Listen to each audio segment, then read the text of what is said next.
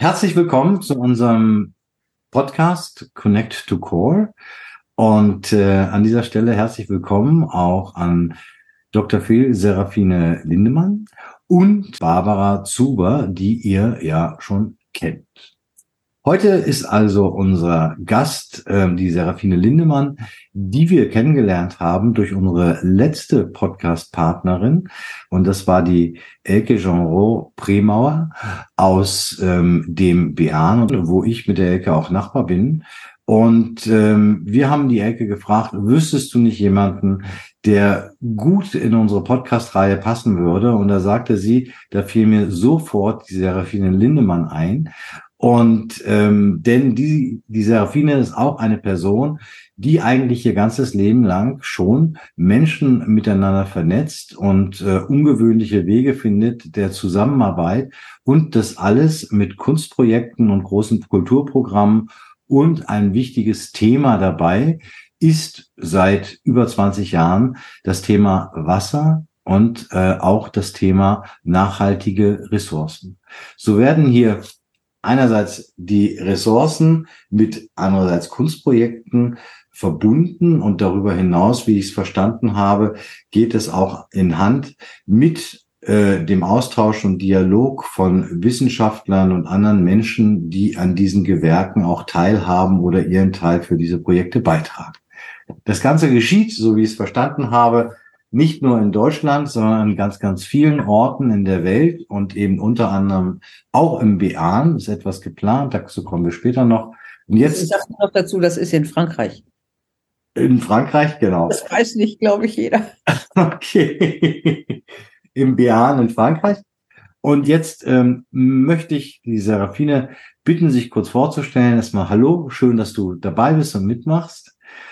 Und ähm, schön wäre es, ja, mal zu sagen, du bist freischaffende Kuratorin. Das ist ja auch etwas, was nicht so häufig ist, beziehungsweise man sich wahrscheinlich so häufig gar nicht vorstellt, sondern Kuratoren sind ja meistens für Menschen, die nicht ganz tief drinne stecken, Leute, die angestellt sind in einer Galerie oder in einem Museum. Doch du hast dich dafür entschieden, freiberuflich Kunstprojekte und Kulturprojekte zu entwickeln und in die Welt zu bringen. Ja, liebe Serafine, wie hat das gestartet und was beschäftigt dich heutzutage insbesondere in deiner Arbeit? Also zuerst einmal an euch beide ein großes Dankeschön, dass ich hier sein darf und ein bisschen von meiner Arbeit sprechen darf. Ich bin freie Kuratorin seit, ja, seit bald 30 Jahren und mein Schwerpunkt war immer die zeitgenössische Kunst, also Künstler, die leben, mit ihnen zu arbeiten und zwar nicht nur einen bestimmten Typus, alle Arten von Kunst, sei es also Bildhauer oder Performer oder Maler, also das ganze äh, Spektrum sozusagen, was die bildende Kunst anbietet.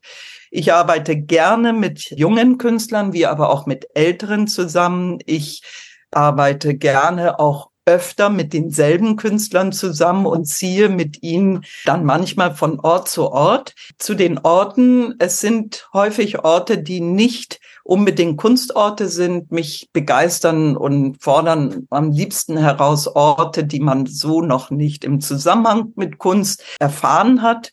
Kunst im öffentlichen Raum finde ich besonders spannend, weil wir hier, und da sind wir schon beim Thema, Menschen begegnen, die vielleicht gar nicht so kunstaffin sind. Aber hier können wir Themen anbringen, die vielleicht irritieren an einer Stelle, die, die aufmerksam machen. Und so kommt man schon einem sehr häufig leicht ins Gespräch, wenn man auch Ausstellungen aufbaut oder Projekte aufbaut. Was machen Sie denn da? Und dann ist man schon im Gespräch und kann von seinen Themen erzählen.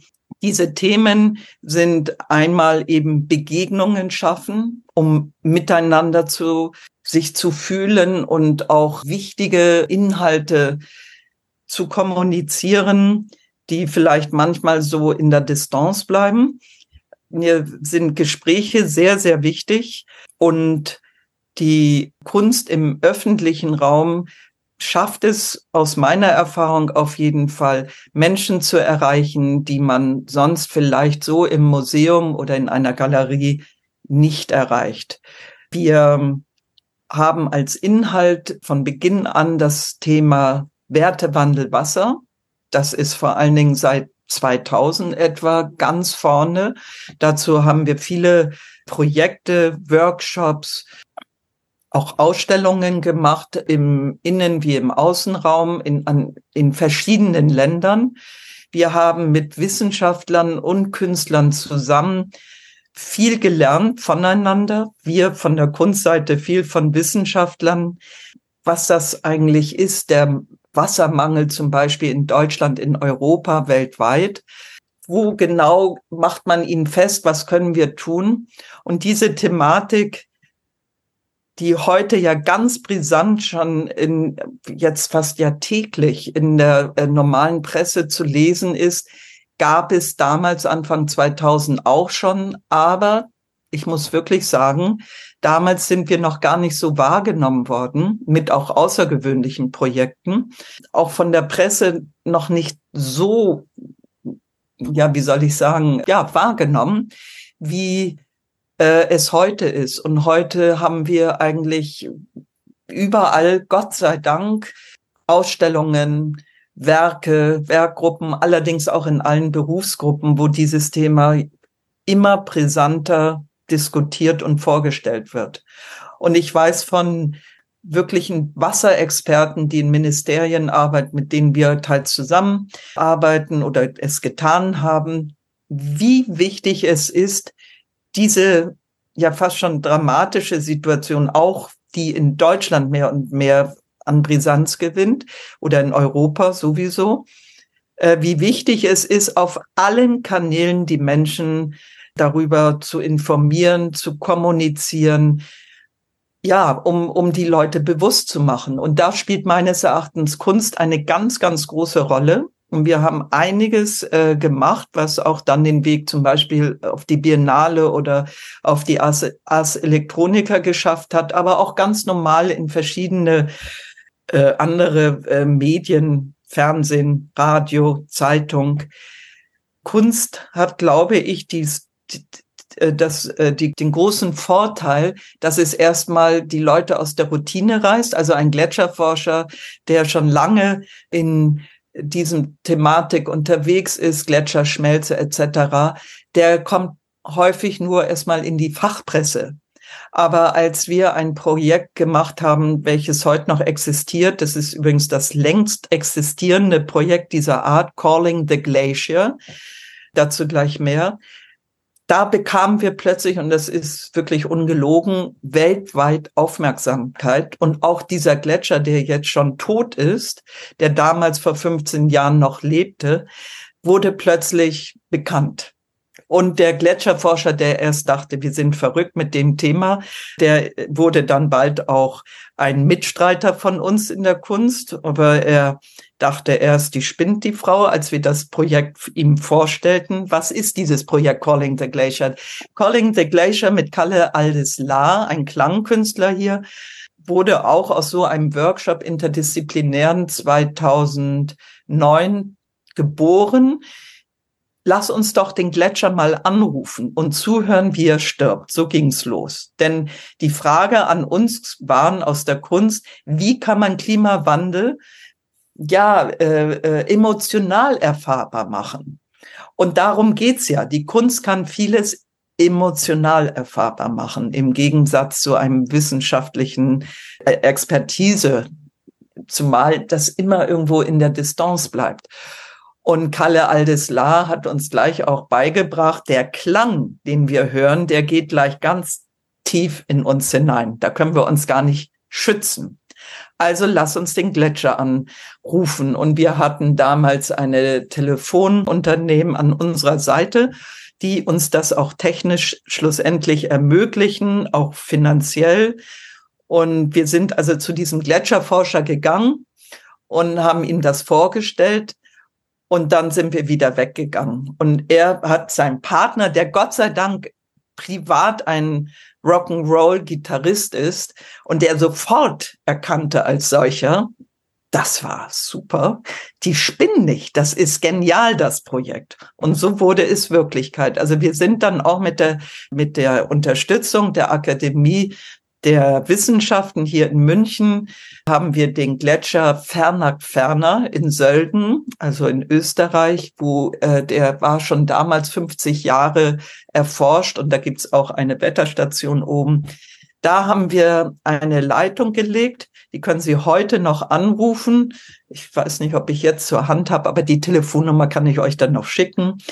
Und ja, und dann sagt Kalle La eine kurze Einführung und dann macht's Klick und dann sind sie mit dem Rauschen, mit dem Sterben dieses Gletschers verbunden. Und man ist dann ganz glücklich, wenn man was hört auf der anderen Seite, was aber eigentlich schrecklich ist, weil dieses was Sie hören, bedeutet ja, da stirbt es, da rauscht das Wasser, das Geröll und sonstiges runter. Und wenn du gar nichts hörst, ja, dann war man eigentlich froh, weil da war Stille, da war der Frost da, da hielt es noch. Und ähm, ja, 15 Jahre ist diese Telefonnummer da. Und das nur als kleines Entree, was wir so machen. Jetzt, Darf ich noch eine Frage stellen? Ähm, wenn du sagst, ihr möchtet in Bezug auf das Thema Wasser und den Wertewandel Wasser, also einen Bewusstseinswandel herbeiführen, in welche Richtung geht dieser Bewusstseinswandel? Also wir, wir wollen ihn nicht herbeiführen, weil das können wir gar nicht. Wir können, das möchte ich ganz ausdrücklich sagen, wir können mit der Kunst nur was beitragen. Beiführen, boah, wenn wir das könnten, wunderbar. aber das können wir leider nicht. Wir können aber dazu beitragen, eine Sache anders zu sehen und anders zu erfahren, als jetzt über die Presse oder eben, wie ich vorhin meinte, über Fachartikel oder vielleicht auch Gespräche. Jetzt werden die Nachrichten immer brisanter. Zumindest hier in Bayern hören wir sehr stark, wie der die Schmelze des Permafrostes immer mehr Lawinen von Geröll und auch Eis und Schnee hervorruft. Also der ganze Tourismus wird sich ändern, weil A, hast du kein zuverlässige Schnee mehr. Du kannst aber auch nicht mehr im Sommer unbedingt ohne Risiko wandern gehen, weil durch diese, die, diese Erwärmung, ja, ändert sich alles. Und das ist bereits 2000 vorhergesagt worden. Apropos, wir können das nicht ändern. Wir haben mit vielen Dingen, vor allen Dingen natürlich in Kulturforen, aber selbst mit so einer Calling the Glacier Visitenkarte, die wir überall verteilt haben auf der ganzen Welt, wo viele angerufen haben seitdem, kannst du nichts verändern. Dieser Veränderungsprozess, der äh, gesellschaftliche, das, ob wir den überhaupt schaffen, ist ja fraglich. Aber wir können über die Kunst einfach eine andere Sichtbarkeit und vielleicht auch eine andere emotionale Betroffenheit hervorrufen. Und wir können andere gesellschaftliche Gruppierungen erreichen, die vielleicht jetzt weniger interessiert sind, einen, einen Fachartikel zu lesen oder, oder, also so, das können wir machen. Und das wird schönerweise, ich arbeite hier auch äh, in der Akademie der Bildenden Künste in München mit und bin in vielen Jurys und ich sehe, dass gerade die jüngere Generation seit gerade diesem Jahr unglaublich jetzt auf diese Themen Erde, äh, Natur, Umwelt, äh, unsere Bezug auch sinnlich dazu plötzlich äh, in eine Rolle spielt. Viel, viel mehr als früher. Viel mehr. Früher war mehr Technologie, die, was wir gesehen haben, oder ja, Krieg äh, oder Gender-Themen, was weiß ich. Aber gerade jetzt dieses und auch partizipative Thema, dass wir als Gesellschaft uns wieder treffen müssen, und zwar auch leibhaftig.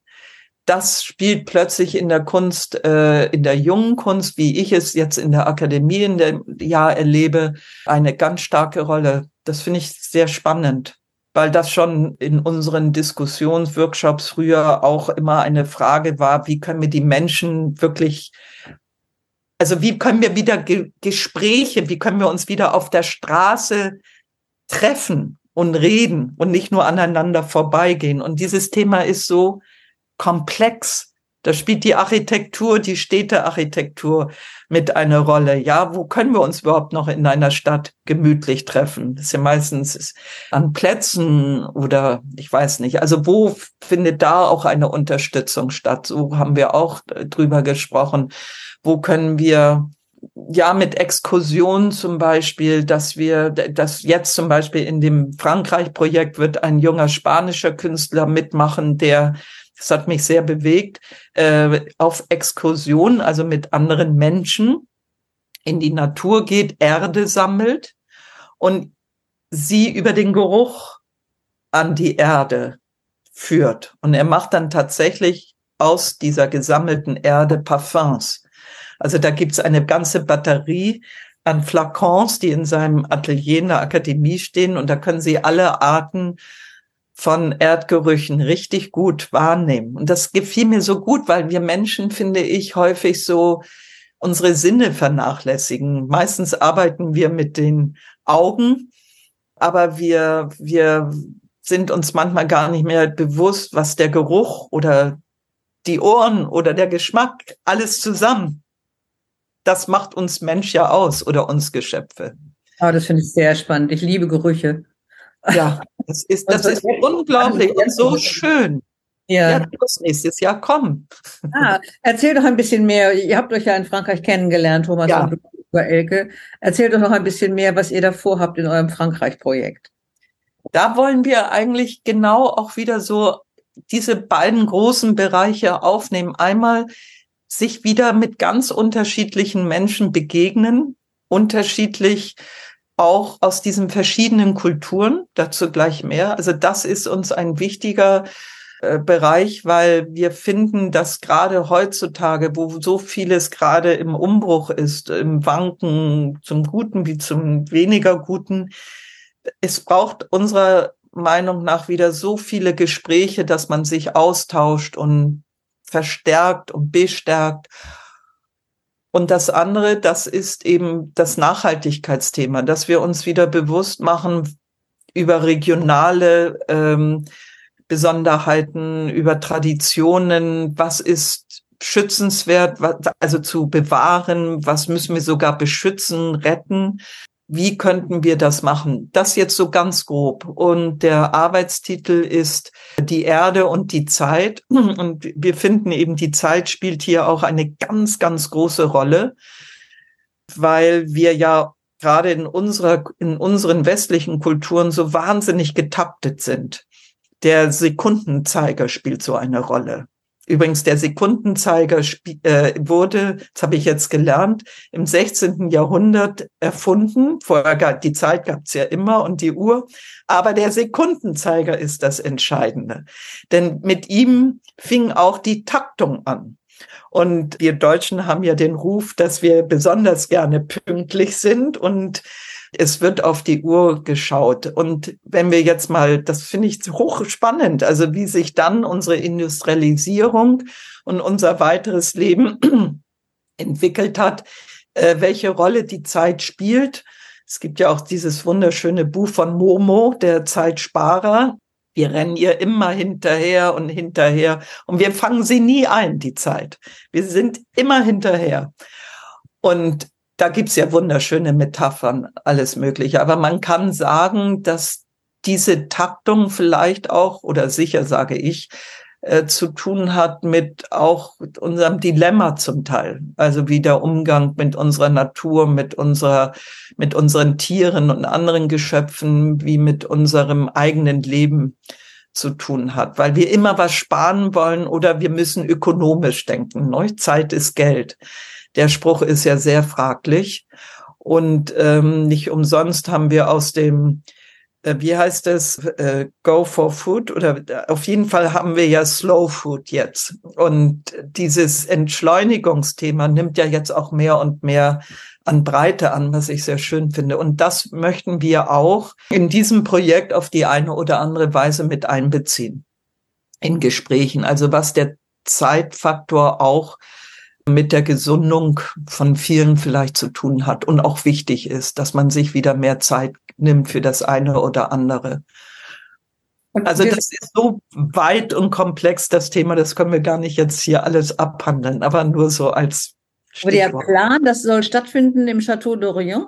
Nein, das soll äh, ja auch. Also es soll im äh, Sauveterre ist ein äh, 1500 Seelenort in, in, äh, im Bean, gleich in der Nähe, etwa fünf Kilometer von, von Orient entfernt, was noch viel kleiner ist. Und da ist auch das berühmte Château d'Orient, äh, was ihr ja schon vorgestellt habt im letzten Podcast. Und äh, diese Orte werden eine Rolle spielen. Vor allen Dingen Sauveterre für die ähm, Kunstprojekte, die alle eigentlich im öffentlichen Raum da sein werden. Also wir haben erstmal vielleicht zu den Künstlern. Wir haben fünf Länder uns überlegt. Es ist ja einmal Deutschland, Frankreich. Das, äh, beide Länder feiern dieses Jahr ihre 60. 60-jährige Freundschaft, also den Freundschaftsvertrag. Dieses Jahr fangen wir also an mit der Planung. Aber wir sind ja nicht nur Deutschland, Frankreich, wie wir wissen. Ganz wichtig ist Europa und Europa wächst durch den furchtbaren Krieg. Ähm, also haben wir gedacht, Grenzland Spanien dazu zu nehmen, Tschechien, also das mitteleuropäische durch Tschechien vertreten und äh, die Ukraine. Und ja, das sind sie, ne? Ja, das sind fünf Länder. Ich bin selbst schon, ja, diese, aus diesen fünf Ländern laden wir eine ganz kleine Anzahl von Künstlern ein, die möglichst im Tandem mit äh, Franzö also dort vor Ort mit mit lokalen zusammenarbeiten oder mit Künstlern. Also wir haben schon Kooperationen zwischen einer deutschen Performerin und einem aus dieser Region äh, Musiker. Also das wächst jetzt gerade zusammen der Spanier zum Beispiel, Eduardo Palomares, der wird dort mit lokalen, was hat er mir gesagt, würde gern mit einer Bäckerei oder Patisserie zusammenarbeiten, also mit einem Metier, die aus der Erde sozusagen etwas machen, etwas zu essen machen. Das Essen wird auch eine große Rolle spielen.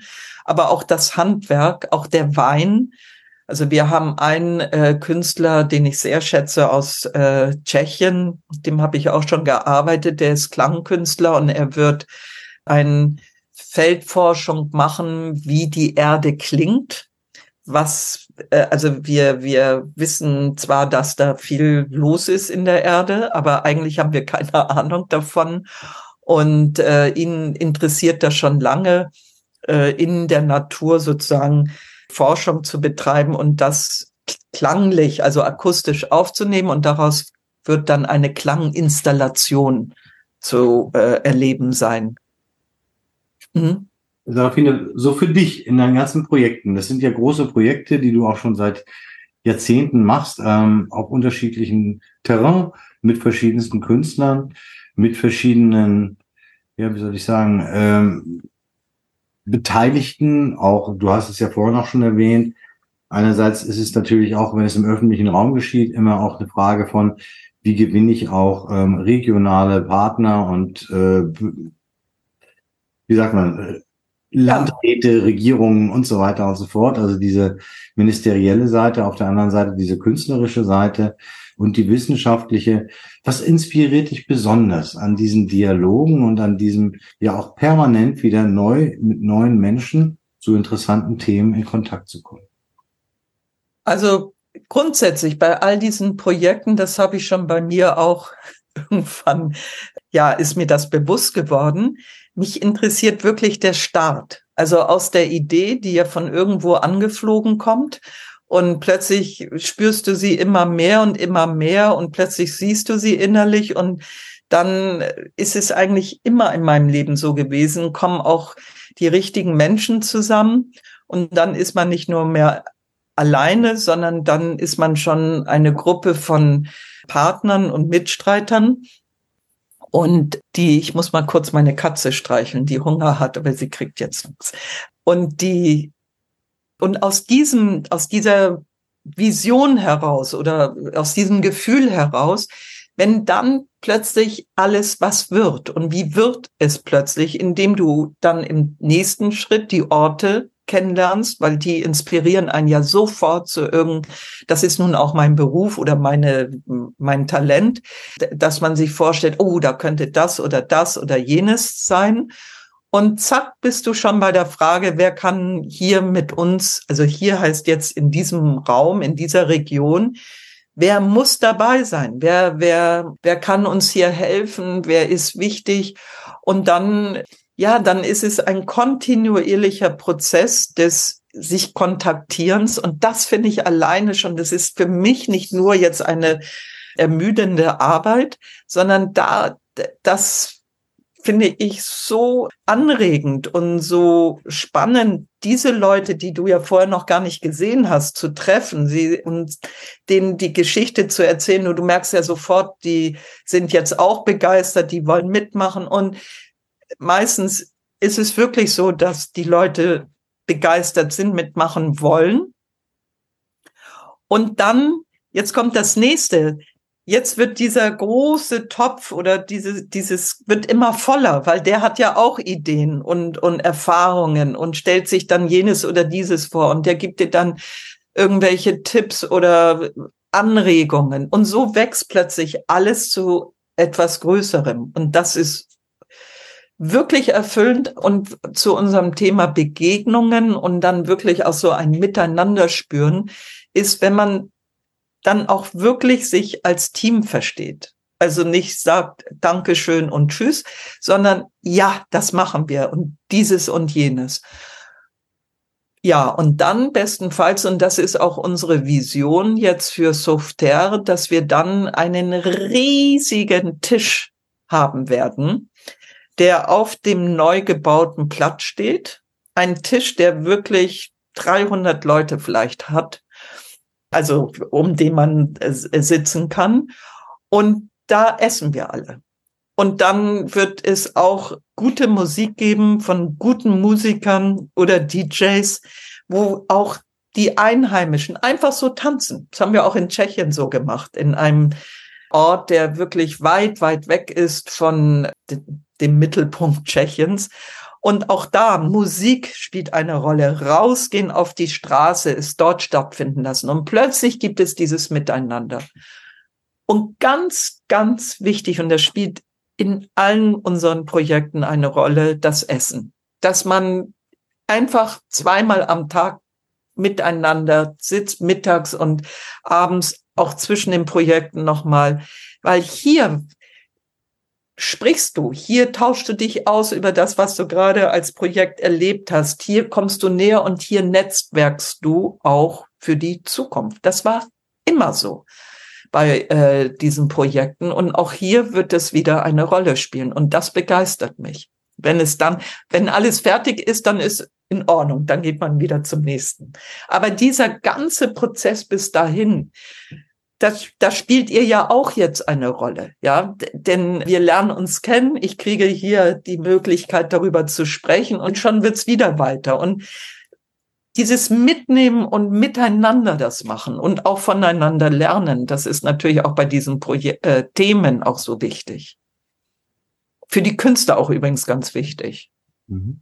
Ich finde das ein ganz schönes Bild. Also du sozusagen von so einem Anfangspunkt dann so weiterzugehen, bis so eine große Fülle entsteht. Ja, also wie so, ja. ja, wo man so aus der Fülle schöpfen kann, irgendwie Begegnungen passiert und, und Lebensfreude irgendwie entsteht. Ja, Lebensfreude, Barbara, das ist ganz, ganz wichtig. Ja, ganz schön. Immer uns nur sagen, oh, ist das alles schrecklich. Wunderschön, ja. ganz wunderschön den Gedanken. Ja, danke, ich bin schon sehr erfüllt. Ja, komm. Was ist denn das? Wann wird es sein? September 24. Okay. Bis dahin ist noch ein weiter Weg. Also der Weg geht ja immer von diesem erstmal alles visualisieren, die richtigen Partner, zumindest die Basis der Partner zu finden. Und jetzt kommt ja dann das jetzt auch Wichtige, nämlich die Gelder zu finden. Und gerade jetzt auch Frankreich, Deutschland. Davor habe ich ein, mit meiner tschechischen Partnerin ein Festival eben in, in der Altvaterregion aufgebaut. Dort auch gibt es ganz, ganz tolle Förder Institutionen, also Stiftungen, Institutionen, die gerade solche Begegnungsprojekte, also Kunst und Kultur, das ist jetzt klar, ne, fördern.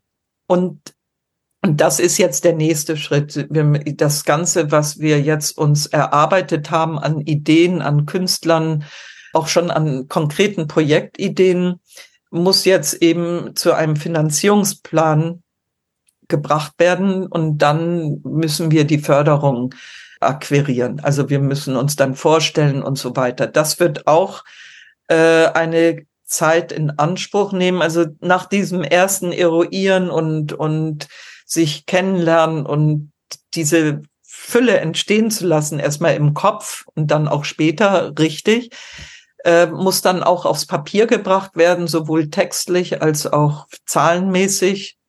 Dann kommen die Förderanträge, dann kommt das Geld und dann kann man wirklich, und so planen wir auch, das ganze nächste Jahr soll dann auch schon wirklich das Projekt sein. Also von Beginn an wollen wir im März bereits eine kleine Residency, also ein, eine Zusammenkunft im Château d'Orient äh, haben mit allen beteiligten Künstlern. Dort etwa eine gute Woche sein, sich kennenlernen, austauschen für die eigenen Projekte, recherchieren und, und, und. Das ist dann aber auch schon Teil des Projektes. Das Projekt ist nicht später nur, in Anführungsstrichen, das kleine Festival, sondern wir finden immer schon, dass der ganze Weg dorthin, letztlich auch wir schon, ja, ist ein Teil dieses Begegnungsprojektes. ist ganz wichtig. Ich finde, wenn wir von Begegnungsprojekten sprechen, dann müssen wir das alles, was ich eben geschildert habe, mit einbeziehen, weil dieses Miteinander es entstehen lassen und wirklich diesen Prozess schon als Projekt zu, zu sehen, das bindet auch wirklich. Das hat für mich, und apropos Nachhaltigkeit, also Nachhaltigkeit auch im Sinne des jetzt Miteinanders, einen ganz, ganz bedeutsamen Stellenwert in dem Ganzen. Denn wenn du jetzt von jetzt an mit den ein, also mit den lokalen Partnern oder mit Elke, Jean Prämauer oder mit den Künstlern jetzt schon darüber redest, dich triffst, Austausch machst, tust, dann bindet dich das ja. Dann, das hat auch ganz, ganz viel mit Vertrauen zu tun. Dann kommst du nicht einfach an und sagst, so, du kommst morgen und spielst bei uns das Theaterstück für diese ähm, Menschen. Und das ist jetzt Deutsch, tschechische Völkerverständigung. Das finde ich eben nicht. Ich finde, das Ganze muss anders gestaltet sein. Mhm. Und so, deswegen ist das auch so unser Konzept immer eigentlich. Dieses Zusammensein. Ich möchte nochmal zurückkommen auf das, was du, oder worüber wir am Anfang gesprochen mhm. haben nämlich über deine Projekte rund ums Wasser und bei denen es ja auch um das Thema Nachhaltigkeit geht. Und du sagtest ja auch, also die sei es wichtig, dass die, ich sag mal, die endlichen Ressourcen auch ähm, erlebt werden und dass auch die Endlichkeit der Ressourcen erlebbar gemacht wird.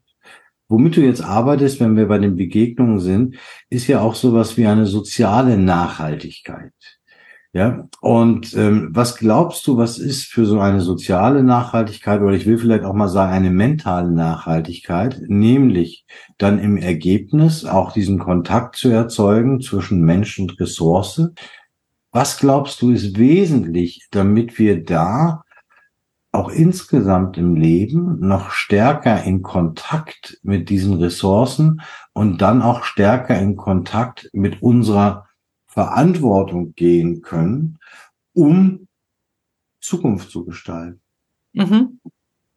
Also äh, ich kann immer nur sagen, wir können ja, jeder von uns, ja, kann ja immer nur einen kleinen Beitrag leisten. Wir können ja nicht das Ganze. Es kann auch kein Politiker, sehen wir ja, es kann niemand. Wir, wir, ich glaube, wir müssen erstmal verstehen, dass wirklich jeder wichtig ist oftmals sagt man ja, aber ich doch alleine, ich bin doch gar nichts oder ich bin doch nur so ein Rädchen. Nein, ich glaube wirklich von tiefstem Herzen, jeder muss sich so wichtig fühlen, dass er sagt, ja, da mache ich mit. Das Zweite ist, ich, ich äh, bin zutiefst davon überzeugt, dass wir uns viel mehr leibhaftig kennenlernen müssen. Äh, also dieses, ich will das nicht verurteilen im bösen Sinne, überhaupt nicht. Ich finde fantastisch, was wir durchs Internet und durchs Fernsehen, Kino, was weiß ich, also durch solche Medien alles kennenlernen und sehen, wie groß die Welt ist. Aber ich glaube, wenn ich wieder im Lokalen, das, das wissen wir ja auch im denke global oder lokal, aber handle lokal, ja.